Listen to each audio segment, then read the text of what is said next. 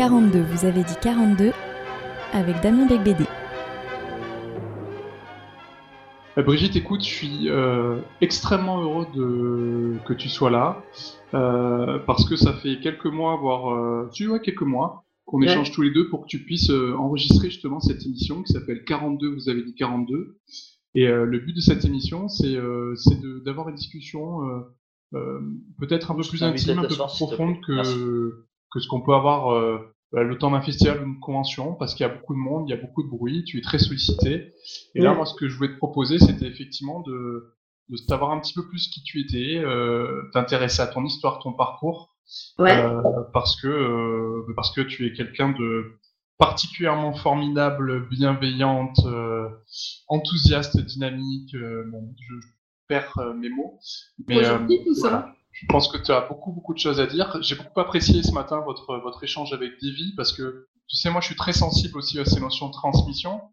Euh, et, et, je, voilà, je trouve qu'il tu, tu, crées vraiment une relation sympa quoi, avec, euh, avec les uns les autres. Donc voilà pourquoi est-ce qu'on se retrouve maintenant tout de suite ici. On compte que c'est génial de travailler 30 ans plus tard avec les gens qui, qui ont grandi avec toi. Quoi.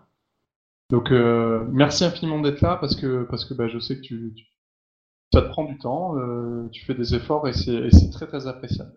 Bah, Moi, Brigitte, j'aimerais vraiment qu'on se, qu'on se, un petit peu qu'on déroule le, la, pelote, le, le, fil de ta vie. Euh, si on doit un petit peu se replonger dans, dans, tes mémoires, et tu en as parlé ce matin, et je ne savais pas, euh, mais toi, la voie que tu voulais suivre au début, c'était plutôt celle du métier de clown? Oui, oui, oui. Euh, quand j'étais enfant, en fait, quand on me demandait ce que je voulais faire, je disais toujours que je voulais être clown, en fait. Et, euh, c'était un peu désespérant parce que, euh, euh, tu sais, à mon époque, il n'y avait pas encore la mixité, ça n'existait pas. Hein. Et c'est arrivé qu'en 68. Et quand on était un garçon, on était un garçon. Et quand on était une fille, on était une fille. Et les métiers de garçon étaient des métiers de garçons, les métiers de filles étaient des métiers de filles. Et notamment, le métier de clown, c'était un métier de garçon. Donc, euh, on me disait, ben non, tu ne pourras pas être clown, c'est un métier de garçon. Et j'étais un peu triste, un peu désespérée parce que je trouvais que ça, je me disais, ça doit être sympa d'être clown quand même, ça doit être chouette de d'émouvoir les gens. Toi, j'avais pas envie d'être clown pour faire rire, j'avais envie d'émouvoir, j'avais envie de toucher les gens. Et, euh, et j'ai eu une chance inouïe, c'est que je pense que c'est l'année de mon bac ou l'année d'après, euh, il y a l'école de Annie Fratellini qui s'est ouverte. C'est la première école du cirque et c'était une femme. Et donc j'ai dit, mais en fait, rien ne m'en empêche, rien de plus m'en empêche. Et du coup, ben, je suis allée à l'école de Fratellini, euh, j'ai été acceptée et voilà, j'ai appris mon métier et, et, je suis partie bille en tête. Et au final, j'ai fait très peu clown j'ai dû travailler un an ou deux dans un cirque. Et puis très vite, je suis allée vers le théâtre, euh, la chanson, euh, le doublage, euh, le cinéma, le théâtre. C'est rigolo. Brigitte, quand tu rentres dans, cette école d'Annie Fratellini, comment on apprend le métier de, clown? Tu t'attends à quelque chose? Tu y arrives avec évidemment plein d'étoiles dans les yeux, et tu sais pas trop à quoi t'attendre? Comment, comment, comment on devient clown en fait? Bah, en fait, je savais pas du tout à quoi m'attendre. Mais vraiment, j'avais aucune idée. Euh, aucune idée, vraiment. Euh, et en fait, euh, quand je suis arrivée, en fait, c'était très sérieux. C'était une école très sérieuse. Et il fallait faire toutes les disciplines. Toutes. Sans aucune exception. Et moi, moi j'étais très sportive, mais j'étais absolument. Toi, juste au-dessus de moi, dans ma fratrie, en fait, j'ai un frère avec qui j'ai appris à jouer au foot. Euh, j'ai appris à faire des conneries aussi. Euh, et euh, j'ai absolument pas du tout appris la danse, les trucs de petite fille, etc. Donc quand on m'a dit tu dois faire de la danse, j'ai fait oh là là, ça va être horrible pour moi. Et en fait, euh, bah voilà, j'ai dû m'acheter un tutu, des petites chaussures, des machins, des trucs. Et finalement, euh, j'ai fait de la danse comme tout le monde. J'ai fait des claquettes avec le papa de Ninou Fratellini qui fait du doublage maintenant. Et, euh, et j'étais mais arythmique, mais que tu peux même pas savoir. que j'avais absolument pas compris qu'il fallait taper au moment, sur les temps forts. Donc je tapais absolument n'importe comment et le papa de Linou me disait c'est pas la peine que tu travailles le clown en fait, tu l'as déjà trouvé ton clown. Il me mettait tout au début devant le euh, devant la glace, il y avait toute la classe derrière et en fait c'était tellement bizarre ce que je faisais euh, que ça faisait rire tout le monde mais moi je comprenais pas pourquoi j'étais si bizarre quoi, tu vois. Curieux. J'ai appris le, les, euh, de monter, comment on appelle ça, le, cheval, le, la voltige. Ouais avec un professeur extrêmement chaud ta chaîne, qui était extrêmement difficile, euh, exigeant, et qui n'aimait pas trop les filles. C'est un milieu de mecs. Hein. Euh, donc, euh, il nous maltraitait un petit peu, il trouvait qu'on était un peu chochotte et tout ça, et pourtant, je peux, te dire que je n'étais pas. Mais ça a été super, c'était, voilà on, est à on est à quelle période? Parce que j'aime bien recontextualiser, tu sais. 78. 78 Ouais. Je crois que l'école, elle s'est ouverte en, 78. J'ai retrouvé ma carte euh, il n'y a pas longtemps, ma carte d'entrée de l'école. Euh, il y avait un petit Edelweiss dedans. C'était rigolo. Génial. Et euh, ouais, je crois que c'est 78. Donc là, la formation dure combien de temps du coup? Ben, En fait, c'était autant qu'on voulait. Moi, j'ai fait trois ans. Euh, trois ans, mais au bout d'un an, un an, un an et demi, je travaillais déjà. D'accord. On était venu me chercher parce que j'étais un petit gabarit, j'étais un petit personnage un peu, un peu un petit zébulon. Euh, donc on est venu me, proposer de, de, de, euh, de, participer à des spectacles, toi, de jeunes troupes et tout ça, et je suis partie là-dedans, quoi. Et j'ai découvert le théâtre. C'est à ce moment-là, du coup, que tu découvres le théâtre? Oui, oui, oui. Oui, parce qu'en fait, euh, faut te dire pourquoi j'ai voulu faire du cirque. Parce que, en fait, euh, euh, moi, j'habitais dans une zone à Paris qui s'appelait la zone, qui était à la place euh, du périphérique d'aujourd'hui. Et c'était un, un, immense terrain vague. Alors, un immense terrain de liberté aussi, toi, pour les enfants et tout. Mais c'était quand même très mal vu d'habiter là euh, parce que c'était un peu aujourd'hui ce qu'on dirait dans des cités euh, ou des voyous, des euh, c'était vraiment les gens extrêmement pauvres qui habitaient là. Et quand un, un cirque arrivait à Paris, il n'avait pas le droit d'entrer dans Paris. Donc du coup, il s'installait dans la zone. D'accord. Et comme nous, on voyait arriver le cirque et tout ça, c'était sympa. Il y avait des animaux, il y avait des clowns, il y avait des acrobates, il y avait toutes sortes de choses. Ça nous faisait rêver un peu. On les, on les voyait arriver et du coup, on courait euh, les voir et on leur, demande, on leur proposait de les aider à monter le chapiteau. Euh, toi, on, mettait les chaises, on mettait, toi, on donnait des petits coups de main et en échange, ils nous donnaient des places de cirque et des places d'auto-tamponneuses aussi, parce qu'ils venaient, bah, ils venaient pas tout seuls, toi. Le cirque, il. y avait la fête foraine avec.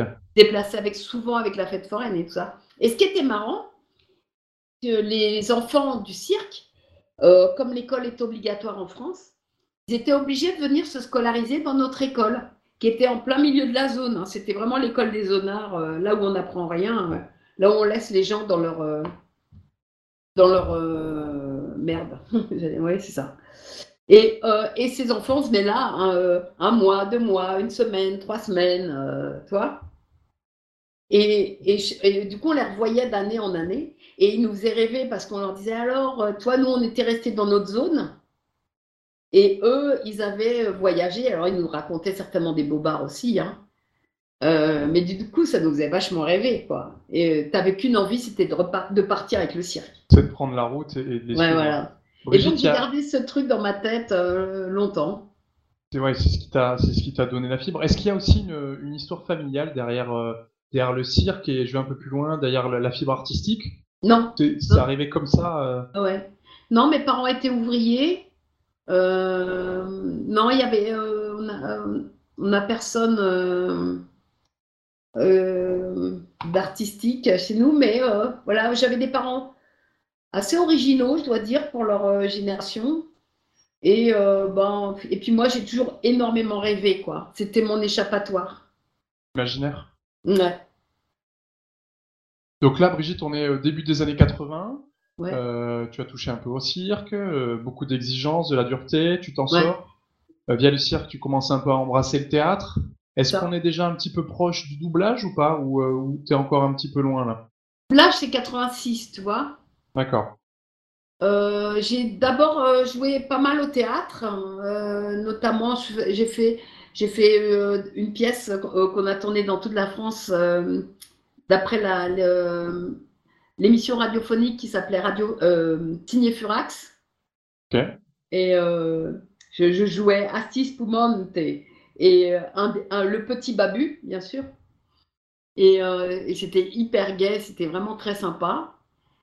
C'était une troupe euh, plutôt amateur au, dé- au début, puis qui, qui a fini professionnelle. Et euh, ben, c'est des gens qui ont vécu de leur, euh, leur métier tout, tout le temps. Et ils ont même eu un théâtre à Montparnasse un peu plus tard. Voilà, j'ai joué avec eux.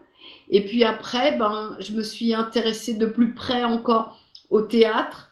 Et je suis entrée dans une troupe qui s'appelait l'Atelier 93 au théâtre de l'Escalier d'Or. Et, euh, et puis on a joué un spectacle qui s'appelait 1981. Et euh, où on racontait euh, l'histoire de, de, de la gauche au pouvoir, etc. Avec l'arrivée de Mitterrand, du coup? Ouais, c'était assez marrant. On était une troupe de 30 comédiens. C'est quoi les, les- Tu repenses à cette période avec du recul, tu sais, parce qu'on on a toujours une perspective, une vision différente en prenant, en prenant un peu d'expérience. Mhm. Qu'est-ce que ça t'a amené? Tu, tu découvrais la vie, tu découvrais la liberté, tu, la créativité, euh, l'amitié. Qu'est-ce qu'est-ce que ça ça t'a donné quoi? Ça- je découvrais surtout euh, que euh, fallait aller au bout de ses rêves surtout. Parce que euh, parallèlement à ça, en fait, je travaillais. hein. Que je, je- je- j'avais pas, tu vois, t'as, as des jeunes gens, les parents peuvent payer les études. Et, euh, moi, euh, mes parents, ils m'ont dit, tu sors de l'école, tu travailles. Tu vois, c'est comme ça. hein. Et donc, euh, donc, je devais bosser. Donc, je travaillais le, matin très tôt. Je, je finissais vers 13 heures. Et après, je courais à l'école du cirque dans un premier temps. Et, et après, j'allais à l'école du cirque. Et puis le soir, j'enchaînais. Je faisais un spectacle. Euh, et le lendemain matin, je me levais à 4 heures ou 5 heures du matin pour aller travailler. quoi. Pendant, pendant des années, hein, j'ai fait ça. Jusqu'à ce que mon métier me permette de, de me nourrir correctement.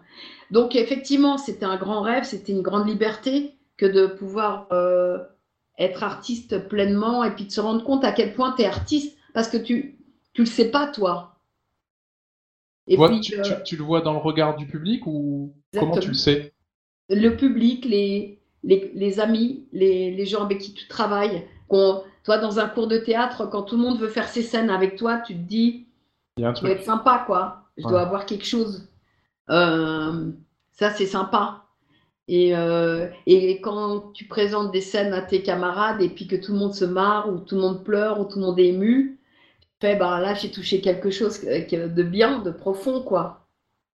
Que- Est-ce qu'à ce moment-là, Brigitte, il y a déjà des rencontres un peu fondatrices justement autour de toi? Ah oui, J'aime bien les notions de, de transmettre et inspirer. Est-ce que là, il y a quelqu'un qui t'a un peu pris sous son aile ou, ou, ou c'est simplement une figure que tu as croisée un moment, euh, euh, une phrase échangée, euh, une, une tape dans le dos? Est-ce que est-ce qu'il y a quelqu'un un moment ou des personnes qui t'ont bah, qui t'ont donné envie d'aller plus loin, tout simplement? Oui. Alors il y a beau- dans un premier temps il y a beaucoup de gens qui m'ont euh, dit c'est pas la peine, c'est pas fait pour toi. Moi j'ai commencé très jeune, tu vois, j'ai pas réussi, ça sert à rien. Tu vois, j'avais fait des, des stages de des stages pour voir, euh, pour euh, essayer de me professionnaliser, tout ça. Et en fait, euh, il y avait plein de gens un peu aigris qui disaient oh non, ça sert à rien, tu sais, reste dans ton milieu, c'est trop difficile. Toi, moi-même, j'ai pas réussi alors que j'ai fait l'école Lecoq ou j'ai fait l'école je sais pas quoi, toi. Et du coup, au, au lieu de me freiner, ça m'a donné encore plus envie de me battre pour arriver au bout de ce que j'avais envie de faire. Et j'ai rencontré un monsieur qui s'appelait Pierre-Olivier Scotto, qui avait son atelier justement de théâtre, qui sortait de la comédie française, qui était assez jeune et qui avait plein d'envie et qui nous a permis de, de, faire tout- toutes nos envies en fait, de réaliser toutes nos envies. Je me souviens que j'avais pris un, un film, euh, je me souviens plus euh, du réalisateur, euh, et je l'avais reconstitué au, théâtre avec une centaine. Il me dit il te faut combien de comédiens? Je dis il m'en faut une centaine, pas de problème. On avait fait, on avait fait ça avec une centaine de jeunes de mon âge, tu vois. J'avais fait la mise en scène et tout ça, et c'est là où je me suis dit, oh, je voudrais faire de la mise en scène, en fait. Chose que j'ai fait peu. Je l'ai fait au tout début, puis j'ai arrêté parce que j'étais plus comédienne que metteur en scène, et que la comédie m'a m'a happé, quoi. Mais euh, euh, voilà, quoi. Donc j'ai rencontré dans un premier temps Pierre-Olivier Scotto, qui m'a beaucoup encouragée, euh, avec qui on a fait un, 1981 bah, avec mes camarades et tout. Et de là, je me suis dit, il faut que j'aille travailler avec les gens que j'aime. Et je suis allée vers euh, parce qu'à l'époque, c'était euh, la, la, référence. Ça l'est encore aujourd'hui, mais bon, euh, voilà, c'était vraiment, on était vraiment dans l'air du temps. Et je suis allée euh, faire un stage chez Mnouchkine. il fallait s'inscrire, c'est un peu complexe, mais j'avais réussi à être reçue et admise. Et euh, je suis allée faire un stage chez elle. On s'est, dans un premier temps, très mal entendu et dans un deuxième temps, énormément respecté. Euh, et, du coup, pareil, elle m'a beaucoup apporté. Euh, j'ai beaucoup appris par son travail, par, par mes observations.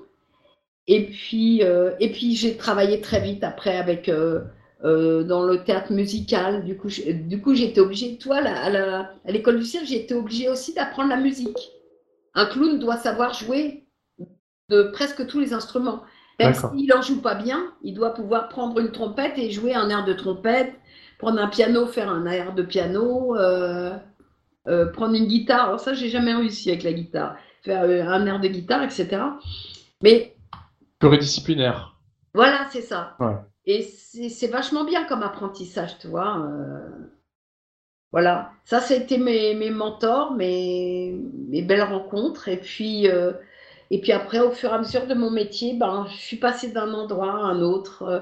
j'ai fait beaucoup de radio, j'ai beaucoup Radio France. j'ai joué un spectacle où je jouais un petit enfant autiste en Avignon. Et euh, ça avait fait un tabac. Je crois qu'on avait eu le prix du public. Euh, il y a beaucoup de gens qui étaient venus me voir pour pouvoir tourner avec eux, jouer avec eux, etc. Parce qu'ils trouvaient que ce que j'avais fait était euh, remarquable. Je ne jouais pas encore les enfants au, cinéma et dans les, dans les dessins animés. Et là, j'ai joué un enfant sur scène et les, les, les enfants eux-mêmes étaient surpris parce qu'ils avaient l'impression que c'était un enfant qui était en scène. C'était rigolo. C'est l'oreille en, colimaçon, c'est ça? Alors j'ai joué l'oreille en colimaçon à la radio, ouais, pendant une dizaine d'années. Je faisais Timothée, le rôle de Timothée. Ça, c'était chouette. Dans le spectacle, ça s'appelait euh, Le milieu nulle part. Euh, je cherche le nom du, du de l'auteur. Je, suis complètement nulle parce que. On le, on le trouvera. Ouais, ouais. C'était un monsieur qui était euh, journaliste euh, au Nouvel Obs. Et c'était un super spectacle sur l'autisme d'après les, les, les, travaux de Bettelheim. Et, et vraiment, il m'a appris beaucoup ce spectacle. J'étais pratiquement seule en scène parce que oh. le camarade qui joue avec moi, était censé être dans une tour de contrôle, donc il était placé tout en haut de la scène et à distance. Et, euh, et moi, je communiquais ou avec lui par la radio ou avec le public directement, quoi. Et c'était un peu euh, magique ce spectacle. Il a très très bien fonctionné. Malheureusement, euh, bah, les caractères sont parfois difficiles et mon, ma metteuse en scène a, a été un petit peu euh, jalouse de, du, du, succès que ça a porté. Parce que du coup, on m'interviewait on, on, partout, j'étais euh, sur toutes les chaînes de télé et de radio, et pas elle. Hein. Et elle a pris ombrage, alors que moi, à chaque fois, toi, qu'on m'invitait, je disais, mais je peux venir avec mon metteur en scène et tout ça. Mais pour elle, c'était. Camouflé, Ouais, euh, c'est bizarre hein, de mettre en, en, scène une personne et de ne pas vouloir qu'elle qu'elle réussisse quoi. Et qu'elle soit dans la lumière. Si on va, si on doit euh, enchaîner sur les problèmes d'ego, euh, Brigitte, on en va en avoir pour l'après-midi. Ouais, Mais c'est vrai que c'est malheureux. La Brigitte, Dommage, c'est dommage. Parce que du coup, ce rôle qui était magnifique, euh, du coup, en Avignon, on avait vendu le spectacle une vingtaine de fois, ce qui était remarquable à l'époque, tu vois. Et en fait, elle a voulu reprendre mon rôle. Et l'auteur lui a retiré les droits du spectacle, en fait. A dit non, non, si c'est pas Brigitte, euh, euh, je veux pas qu'on joue cette pièce. Et du coup, elle n'a plus jamais été jouée. Après, moi, je m'étais dit, je vais la remonter. Et euh, c'était compliqué. Je trouvais pas de metteur en scène euh, qui fasse aussi bien qu'elle parce que c'était vraiment un bon metteur en scène. Ça qui est con. Et parfois, savoir rester à sa place, ça a aussi du sens. Chacun fait ce qu'il fait ce qu'il doit faire. La Brigitte, du coup, on, on, est fin des années 80 euh, oh non, même pas là, on est euh, 80, 85. 85, ok. Et c'est là où on commence à approcher, euh, en tout cas, là on va, on va rentrer aussi dans le domaine de la pop culture sur, euh, sur quelque chose d'absolument fondateur et qui a marqué, euh, qui a marqué nombre de générations. Tu, tu, commences le doublage. Son Goku, du coup, donc évidemment dans Dragon Ball, 88. Est-ce que c'est pas le premier doublage pour toi? Tu avais commencé avant non, non. Et comment tu mets le pied dans le doublage? 86 faire euh, Bouli, j'ai dû faire euh, Cathy la petite fermière, euh, des trucs comme ça juste avant. Comment, comment, Brigitte, comment tu atterris dans ce milieu-là, qui est un milieu quand même fermé? Là, là, je t'écoute parce que je dis peut-être des bêtises. Comment on arrive dans ce milieu-là? Comment, comment, bah moi, je suis à vraiment, vraiment par hasard comme tout ce que j'ai fait dans toute ma vie. Je, fais vraiment un, un truc euh, parachuté de tu sais pas où. Euh, je suis arrivée parce que euh, je jouais donc au théâtre, je jouais Le Malade Imaginaire, où je faisais Louison. Je sais pas, tu connais le rôle de Louison, c'est une petite fille, un petit peu coquine et tout ça. Et euh, il y a une séance où elle dit qu'elle va mourir et tout ça. Je meurs pendant 10 minutes. Les enfants, ils étaient morts de rire. C'était super. Je faisais vraiment le clown, là, toi. Et euh, et il y a des gens qui sont venus me chercher, qui me disaient Mais nous, on est, euh, on est en train de faire une pub pour Amnesty International. Il nous faut une petite fille. On a du mal à la trouver, tout ça. Et quand ils m'ont vu en scène, en fait, ils ont cru que j'étais une enfant. Quand je suis descendue de scène, ils ont vu que j'étais une adulte. Et en fait, ça les a rassurés parce que, tu sais, il y avait les droits pour faire travailler les enfants, etc. Et du coup, ils, ne tombaient plus là-dedans. Et, ils m'ont demandé de venir faire la pub. C'était une pub pour Amnesty International. Et cette pub, euh, elle a été hyper entendue. Euh, tout le monde demandait, mais c'est qui la petite fille, là, etc. Et, euh, et ils ont donné mon nom partout. Et puis voilà, puis c'est parti après que qu'on t'a appelé, etc. Est-ce que du coup la 88 Dragon Ball, est-ce que est-ce que tu connais les mangas? Est-ce que tu, tu es intéressé un peu par le Japon, par par les animés? Et ou est-ce que là tu découvres un monde, euh, tu découvres un monde? Bah, pas du tout parce que non seulement moi mais personne en France ne connaît le manga. Les mangas sont arrivés bien plus tard. Ils sont arrivés dans les années 90. Et euh, les animés, personne ne connaît ou très peu. Il y a eu Goldorak, il y a eu des trucs comme ça, mais on ne savait pas trop que ça venait du Japon. Et le Japon, c'est un pays euh, qu'on ne peut même pas situer sur la carte. Euh, personne en France sait où c'est Japon, ni, ni ce qui s'y passe, ni quelle est la culture japonaise. Hein. Et nous, on commence à faire ce Dragon Ball. Moi, j'ai été choisie sur des essais. j'ai fait des essais comme on fait des essais pour tous les personnages qu'on double. Euh, j'ai été sélectionnée pour euh, Sangoku, mais je ne savais pas qui était ce personnage. Je ne savais pas qu'il allait être un super-héros et je ne savais pas si c'était un petit garçon ou un petit singe, un animal ou un singe. j'avais fait très naïf, très mignon au début. Et puis, euh, et puis au fur et à mesure des années, et là est arrivé le manga et mon voyage au Japon hein, en 89-90 où là, d'un seul coup, c'était la révélation où on a compris euh, ce que c'était que le Japon, ce que c'était que la culture japonaise, ce que c'était que le manga, ce que c'était que les animés, que les animés s'adressaient pas forcément que à des enfants. Euh, Brigitte, quand tu euh, déjà peut-être nous rappeler dans quel cadre, quel contexte tu pars au Japon, et, et, et puis une Française qui découvre aussi la culture, la culture japonaise, ça doit être un séisme absolu, parce que ah, ça remet en cause tous nos codes culturels, toutes nos pensées. Complètement. complètement. Ben, en fait, j'ai été invitée par euh, l'équipe de mon homologue japonaise, l'équipe de Dragon Ball, la Toei euh, Japon, la vraie, euh, les vrais producteurs de, Dragon Ball, qui souhaitaient me rencontrer et faire une rencontre avec mon homologue japonaise parce que Dragon Ball marchait particulièrement bien en France. Et ils se sont dit, si ça marche bien en France, c'est grâce à la personne fait la voix de Goku. Parce que eux, ils sont très attachés aux voix.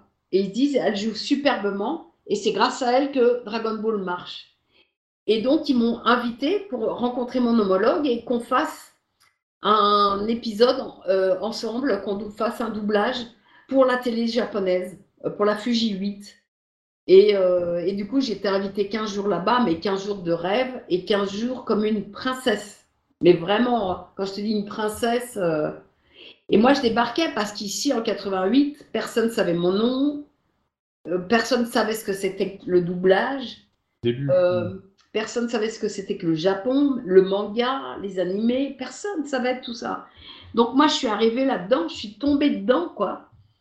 Et je suis même allée au Japon euh, sans prendre d'appareil photo ni rien. Parce que je me disais, qu'est-ce que je vais trouver là-bas, quoi? Bon, rien de spécial. Et là, euh, tu arrives à l'aéroport, déjà tu vois Son Goku partout, tu fais. Là, tu vois, c'est Ah Et là, tu te rends compte que c'est hyper important, que Dragon Ball est partout, dans les restaurants, dans les boutiques, dans, sur les verres, dans la rue, sur les autobus. Euh. Ouais, et tu te dis, mais, oh, mais c'est dingue, mais c'est quoi Qu'est-ce qui m'arrive, quoi? Et on fait l'émission de télé et tout, et je, me rends compte que c'était en public, en plus c'est en direct. C'est la folie, mais la folie furieuse. Et, euh, et voilà, et là j'ai découvert ce monde. Euh, et euh, ben, je l'ai hyper apprécié. Et je pense que voilà, aujourd'hui, suis vraiment très, très, très proche de, de, de tout ce monde-là, quoi. Euh, du coup, quand euh, au Japon, tu, euh, tu es resté sur Tokyo ou tu as pu aller un peu, un peu visiter? Je suis resté une semaine à Tokyo et une semaine à Kyoto. Parce qu'à un moment, j'aurais demandé, et ils étaient marrants, tu sais, parce que tu disais, et ça, ça existe? Que C'était tellement une, une, destination tellement pas connue que tu savais pas ce que tu allais y trouver. Et, euh, et, euh, je dis, et Kyoto, Kyoto, c'est la même ville que Tokyo, c'est ou c'est différent tout ça? il faut, ah non non non, c'est très différent. Et le lendemain, j'avais mes billets avec le Shinkansen justement pour aller à, Kyoto. Et j'ai eu, j'ai passé une semaine là-bas de rêve. Hein. Après Brigitte, tu vois, c'est toujours important pour moi de recontextualiser parce que c'est vrai que les jeunes, euh, les jeunes là, en 2020 et un peu avant, euh, ont voyagé et grâce justement à, euh, à toi, à Dragon Ball, le club Dorothée, les animes, le Japon est devenu une destination très à la mode et très prisée des Français. Et c'est vrai qu'il y a de plus en plus de, gens et de jeunes qui, vont au Japon. Mais effectivement, euh, en 89, aller au Japon, il y a un côté exceptionnel. Exceptionnel. Absolument. Déjà, on voyageait moins.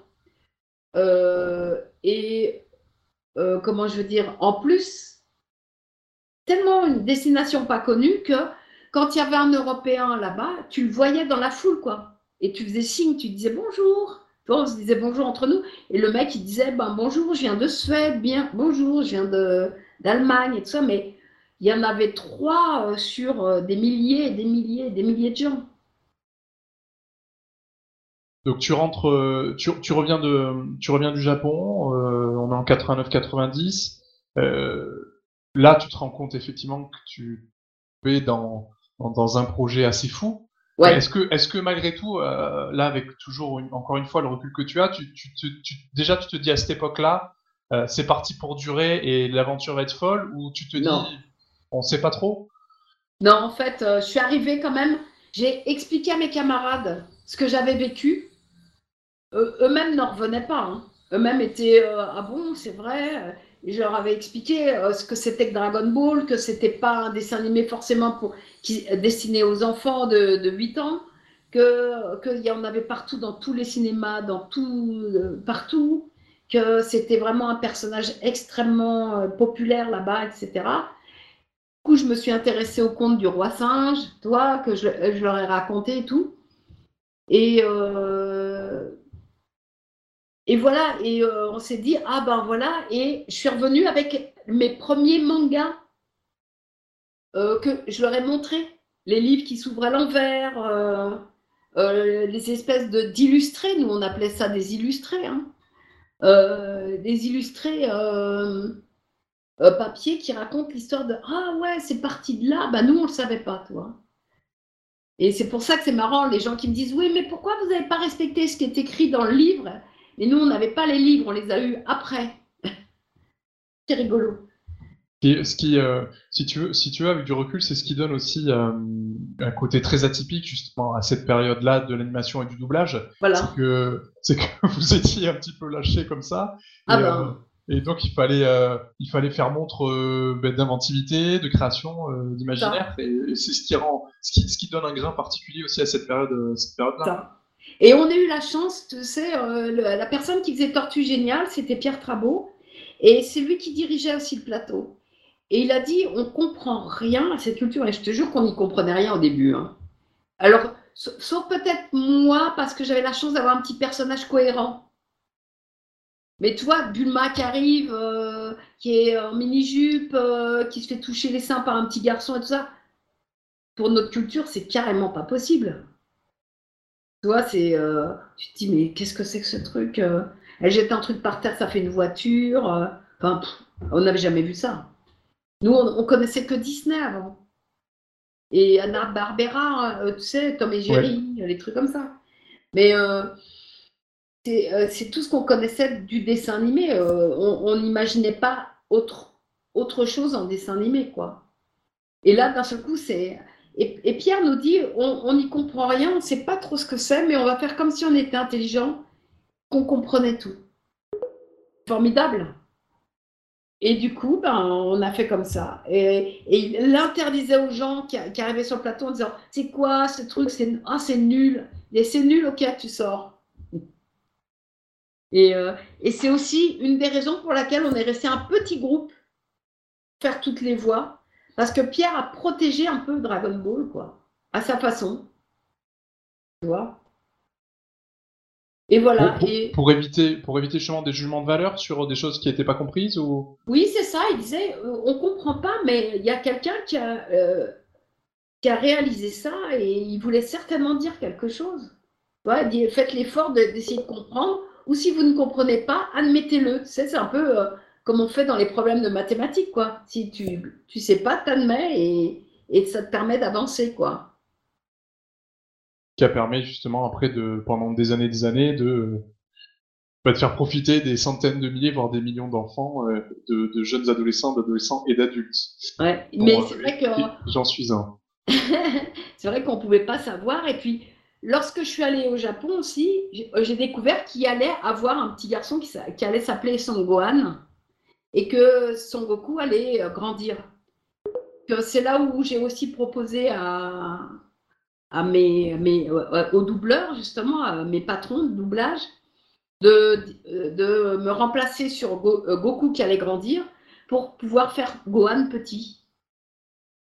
Euh, et, on est parti comme ça, mais on ne savait pas que ça allait durer autant de temps, vraiment pas.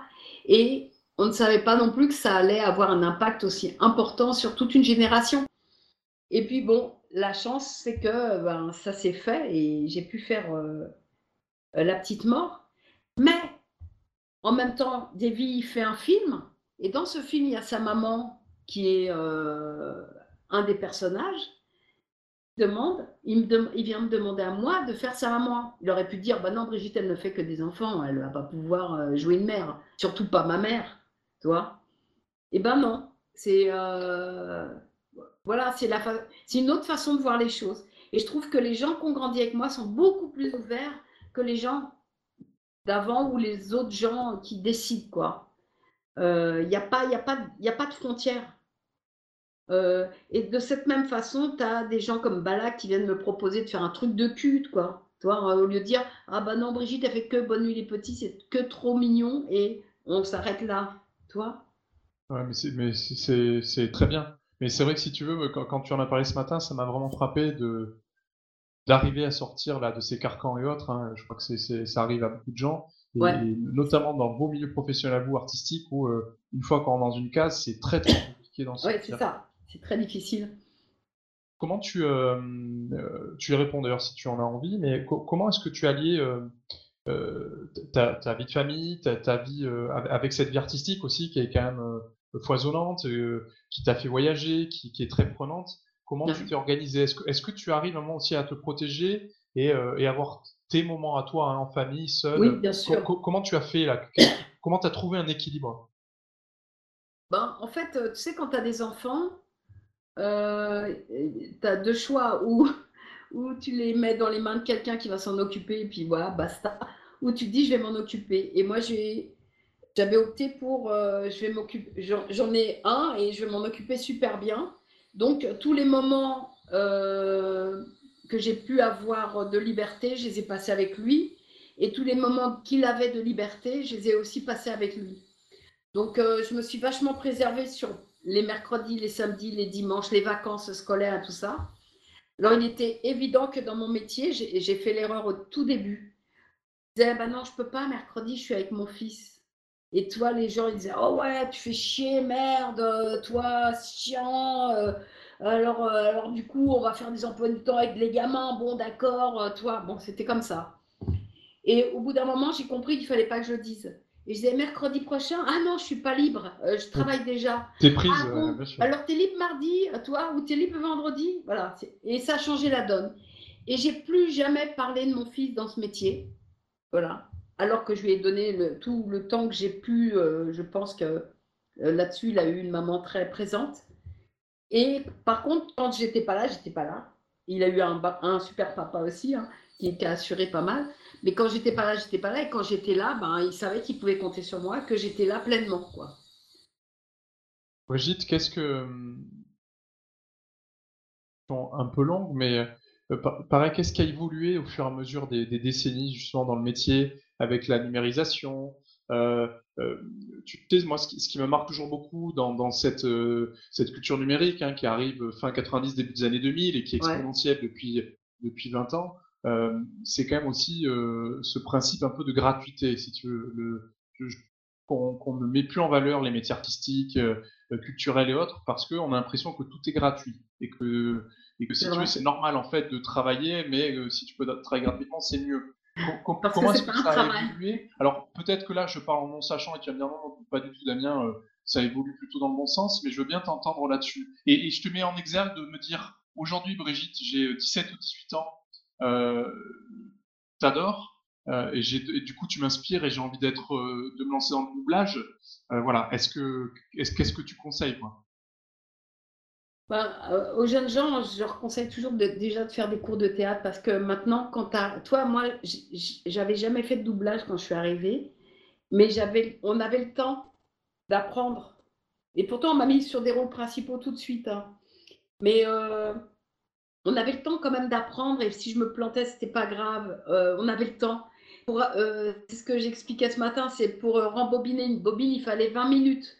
Donc, tu avais ces 20 minutes où tu pouvais, toi, te mettre en condition, machin et tout. Aujourd'hui, c'est instantané. en numérique, tu fais fin du film, début du film, milieu du film. Tu es là, clac, clac, clac, clac, clac, clac.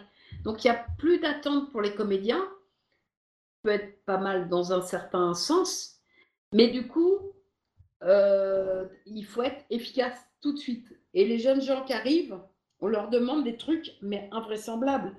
On leur demande d'être bons tout de suite. Donc, du coup, ils sont obligés de faire des stages avant, euh, euh, de voir vraiment s'ils sont compétitifs. Seulement à ce moment-là, il faut qu'ils démarchent. Une fois qu'ils sont vraiment compétitifs et qu'ils savent qu'ils le sont, parce que toi, quand tu fais un doublage, euh, et notamment le dessin animé, c'est encore plus dur que le live, hein, contrairement à ce qu'on croit. Euh, un plan tu pleures, un plan tu ris, un plan tu, tu cries, un plan tu, tu chuchotes, un plan tu es dans l'eau, un plan tu es en train de voler.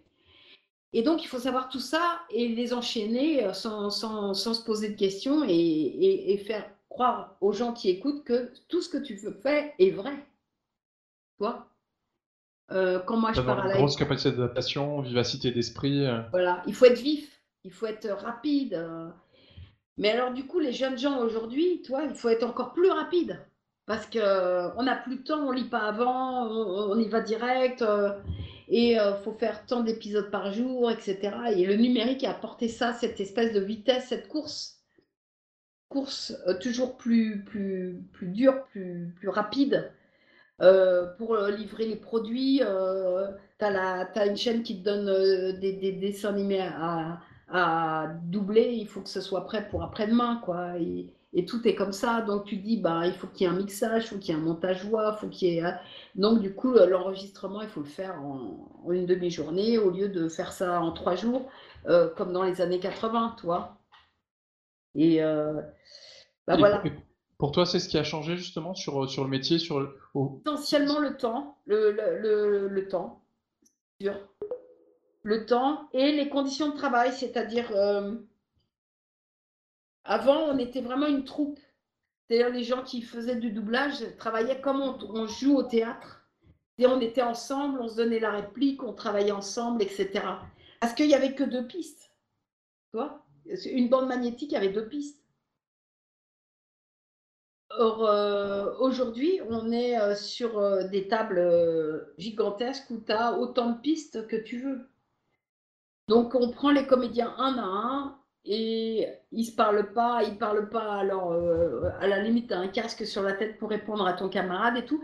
Et du coup, nous, dans les années 80, ce qu'on aimait beaucoup avec Patrick Borg, Eric Legrand, Céline et tout ça, toute cette équipe, on adorait se surprendre, toi, jouer un truc, euh, c'est pas marqué dans le manuel et euh, on va euh, on va se faire marrer, on va se faire pleurer, on va, ou alors on va faire le truc, euh, c'est, euh, voilà, il va être surpris. Et du coup, la, personne qui répond, elle, elle réagit comme dans la vie.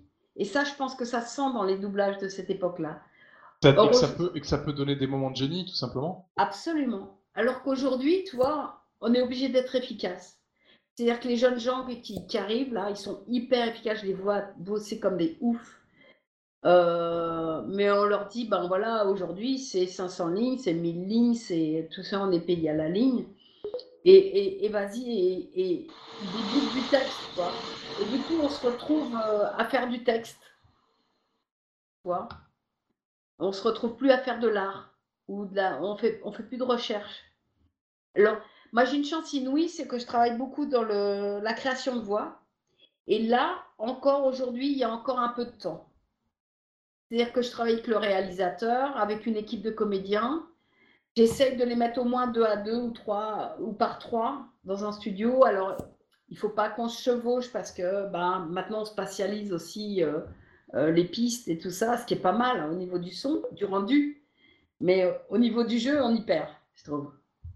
Mais quand même, encore en création, on arrive à avoir des belles choses. Brigitte, sur a vu un peu, on a dessiné très rapidement un peu ta, carrière.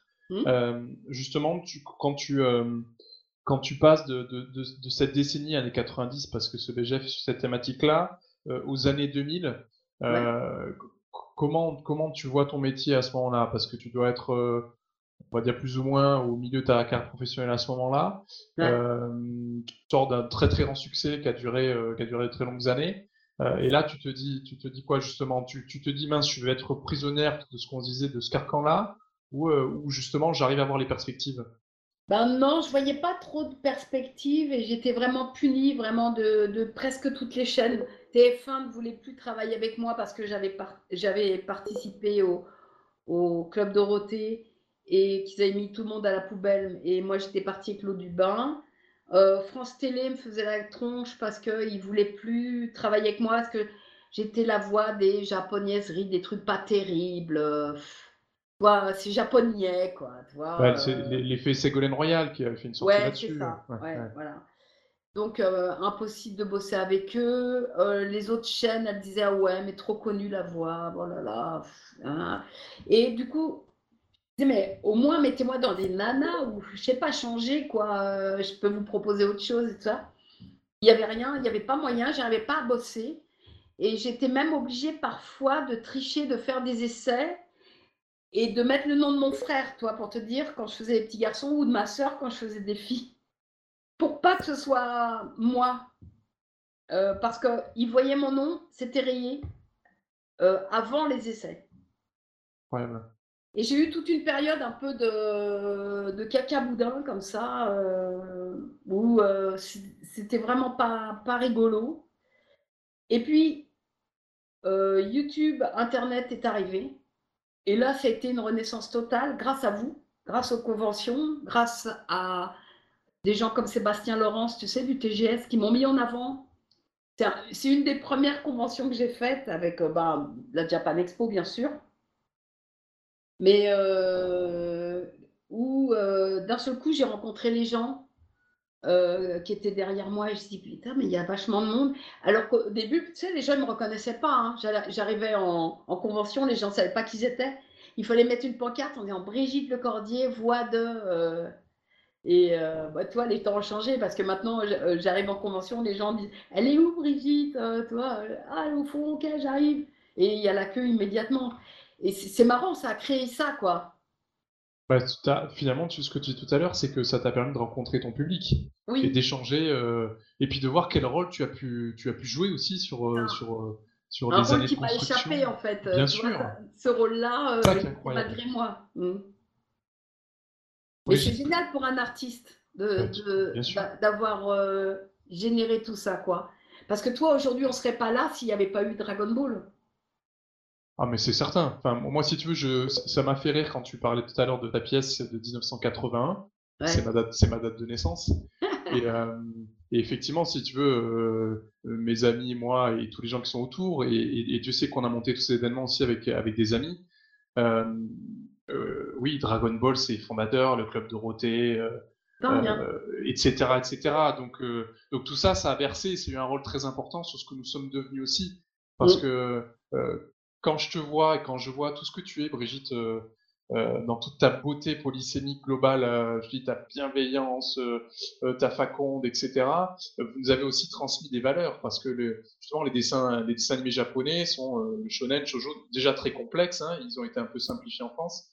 Euh, mais, ça a amené des valeurs très très fortes de courage, de dépassement de soi. C'est ce que je me tue à dire à longueur d'année, c'est que les gens qui voient ah c'est violent et tout ça, et j'ai même revu des journaux télévisés des années 90 euh, où on fait dire aux enfants que c'est violent quoi. C'est violent hein, vos dessins animés, hein, hein c'est violent hein. Et le monde il fait oui c'est violent, mais c'est comme si tu allais voir David Douillet euh, aux Jeux Olympiques et tu disais oh là là il est violent ce mec, tu vois? Bah oui, il fait, il fait du judo, quoi. Et là, dans Dragon Ball, ils font du kung-fu. Donc, euh, ils font des, des combats de kung-fu. Donc, euh, forcément, oui, il y a de la violence, mais c'est de la violence euh, organisée. Il n'y a jamais personne. Et, et, la violence, elle vient pas justement des héros. Elle vient des gens qui sont malfaisants, qui, qui développent des, des idées néfastes. Hein, parce que toi, on peut parler euh, du fascisme euh, dans Dragon Ball, euh, on peut parler de, la planète, on peut parler. Il sauve la planète hein, quand même, toi. Et ça, souligne vachement de, de, belles hein. choses. Ouais, ouais. Mais c'est d'ailleurs c'est marrant ce que tu dis tout à l'heure sur fin des années 80 où on, sort de Hanna Barbera et de Disney et on découvre effectivement les, animés japonais. Euh, et là, sur les longs métrages, par exemple, le studio Ghibli avec les Miyazaki, et toutes les fables écologiques, euh, et tous ces sujets de fond qu'on n'avait pas l'habitude de, voir euh, et d'être traités. Donc effectivement, qui a, que ça a amené beaucoup de profondeur. Conan, le fils du futur de Miyazaki, que j'ai eu la chance de doubler, c'est une fable écologique. Aujourd'hui, il faudrait le repasser, cet animé, parce qu'il raconte vraiment notre société aujourd'hui, là. C'était pas le coronavirus, lui, mais c'était euh, un, virus euh, ambiant, euh, dégueulasse, mené par l'homme, quoi. tu vois, où la terre est détruite euh, et tu as deux enfants qui se battent pour euh, euh, refaire pousser les fleurs et, et- et remettre euh, les choses en place, quoi, tu vois, et vachement. euh, Malheureusement, très avant-gardiste sur. Ah ouais, mais vachement, quoi, tu vois. Malheureusement. Et les valeurs que ça trimballe, c'est génial. Bah, Non, je pense cas- que les adultes n'ont pas compris du tout dans les années 80 parce que je pense que c'était pourri d'adultes. euh, Toujours, j'aime pas les adultes, hein, mais c'est vrai. hein. C'est les gens qui, se- qui, qui savent, qui savent, qui disent qu'ils savent.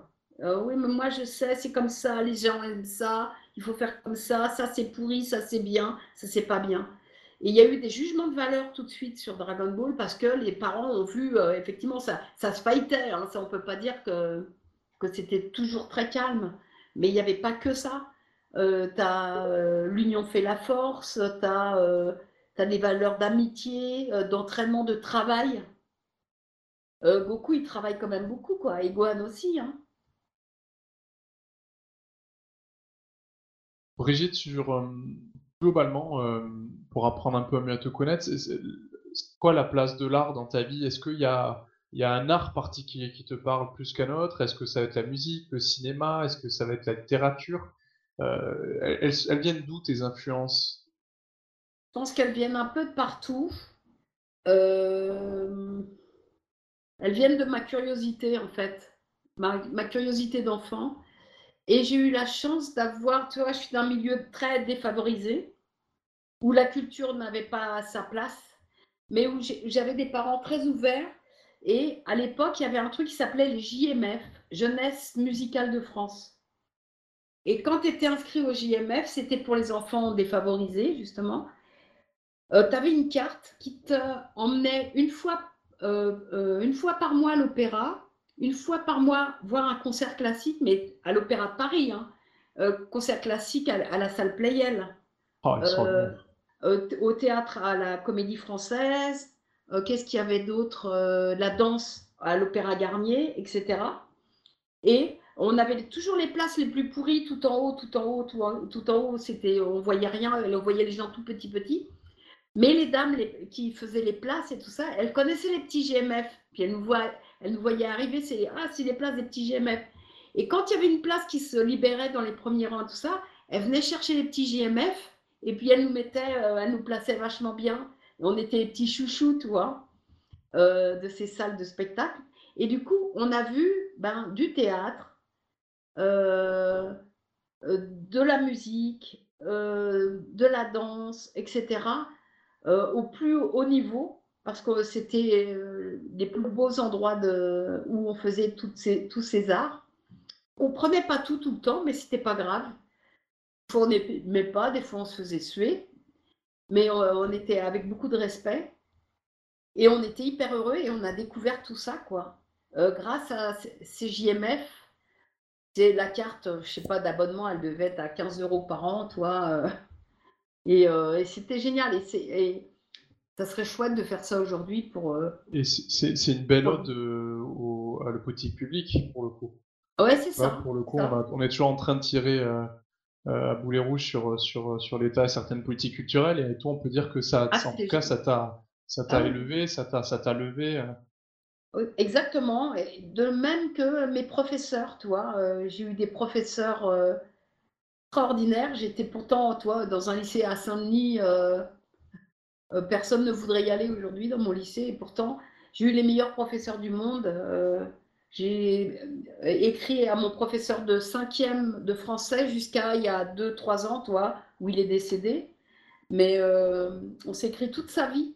C'est quand même dingue. hein.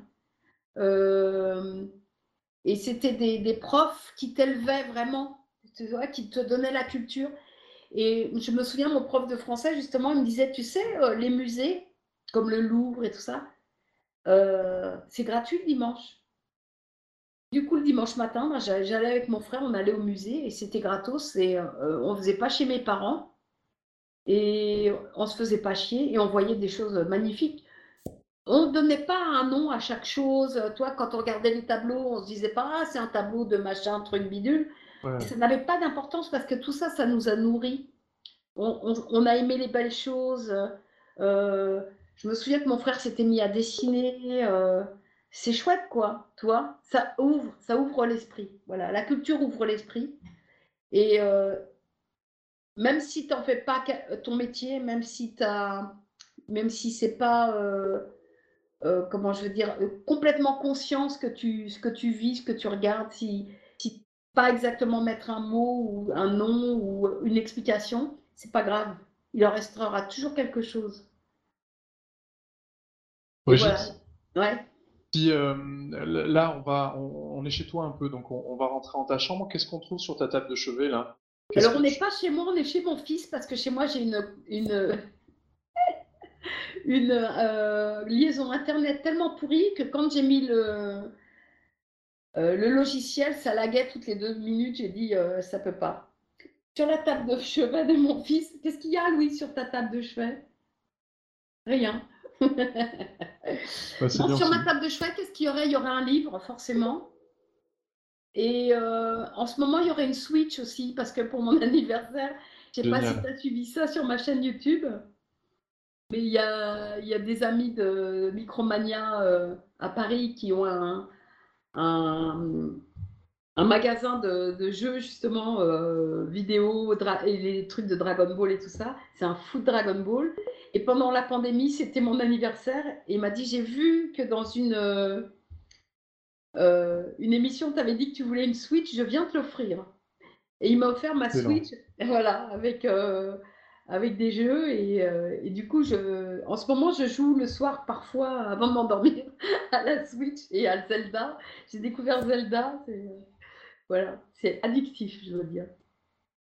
Brigitte, Ouais. il reste à peu près euh, 10-15 minutes. Moi, j'aimerais que tu nous parles maintenant un peu aussi des projets. Parce qu'on a, on s'est, euh, on a un peu passé temps justement dans, dans le passé. On a, on a revu ce qui t'a, ce qui t'a formé au, au fur et à mesure des, des lustres qui passent.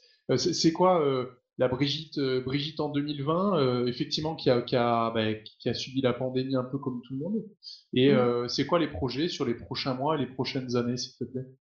Ben, euh, les projets, c'est euh, ben, je continue de faire de la, la direction et, des dessins animés euh, en tant que comédienne euh, de création française. Là, en ce moment, je suis sur euh, Moi Elvis pour Canal+, et un autre qui s'appelle Les blagues à Toto pour France Télé et M6. Euh, je viens de finir l'adaptation dessin animé de euh, la bande dessinée de Cyprien. Euh, co- comment il s'appelle déjà? Roger et ses amis. Euh, on va, commencer à diffuser, je crois, en septembre. Il y a ma chaîne YouTube qui prend de l'importance puisque j'avais ouvert cette chaîne en disant bah, j'ai récupéré des ninous et tout ça, je vais les passer si j'ai 30 ou 40 000 euh, euh, abonnés, ben, je continuerai, on verra, on se posera la question au bout de 2-3 ans, etc. Et en fait, j'ai eu 200 270 000 abonnés en quelques mois. Fait que ben, maintenant, ça me met la barre un petit peu au-dessus de moi et je suis obligée de fournir des choses euh, chouettes. Ces gens qui, regardent et qui comptent sur moi pour leur apporter euh, des connaissances, notamment toi sur mon métier, sur euh, comment on a travaillé, euh, comment je travaille aujourd'hui, et puis toutes, ces, toutes les rencontres, etc. avec mes camarades. Peut-être faire des jeux à la con. et s'amuser aussi avec mes fans, toi, et avoir des échanges. Voilà, ça fait beaucoup tout ça. Euh, Il y a plein de, de choses qui sont mises en, en place aussi. Cet été, je vais certainement tourner un film. Euh, Il y a, il y a- il y a plein de petites choses qui se mettent en place, mais euh, voilà. Pas ce qui... En tout cas, l'essentiel, c'est effectivement, c'est autour de la chaîne et autour du dessin animé. Tiens, il y a un commentaire. Je viens de, de follow ta chaîne YouTube, continue tes vidéos, Brigitte. Ah, merci, c'est super Bien. sympa. Merci. Brigitte, est-ce que, tu, euh, tu sais, moi, je, je crois beaucoup à l'expérience et, euh, et- et ce que je te disais à la transmission. euh, et quand je t'écoute, évidemment, on- abasourdi par, par tout ce que tu as fait. Et, tu sais, je crois que c'est important de rappeler peut-être aux jeunes générations la notion de l'effort. Tu parlais que quand tu avais fait du cirque, qu'il y avait énormément d'exigences. Ah euh, je crois beaucoup malgré tout dans, une, dans, une, dans un parcours que si tu veux, tu te forges dans les difficultés. Tu sais ce que tu m'as dit tout à l'heure que je te disais qui t'a inspiré. Ben, dans un premier temps, justement, il y a des gens qui m'ont dit de ne pas y aller. Donc ça m'a donné envie d'y aller. Est-ce que tu es assez d'accord avec ça, justement, que s'il faut se rappeler de quelque chose, c'est qu'il faut de l'effort, quoi. Enfin, si on va arriver à quelque chose, il faut, se la donner. Euh, il faut être opiniâtre. Euh, il faut de la pugnacité.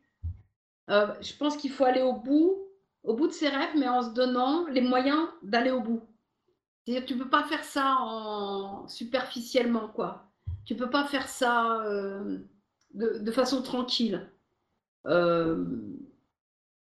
il faut y aller, il faut, mais il faut se donner les moyens de le faire.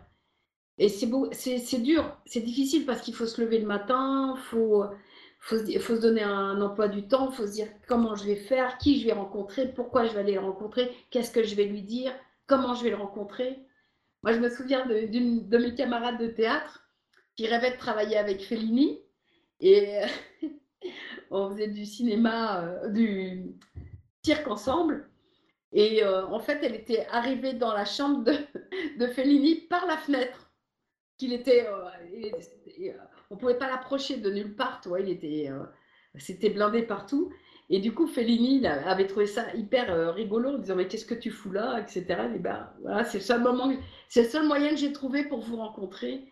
Et je peux te dire qu'elle avait préparé son coup et, et ça a marché.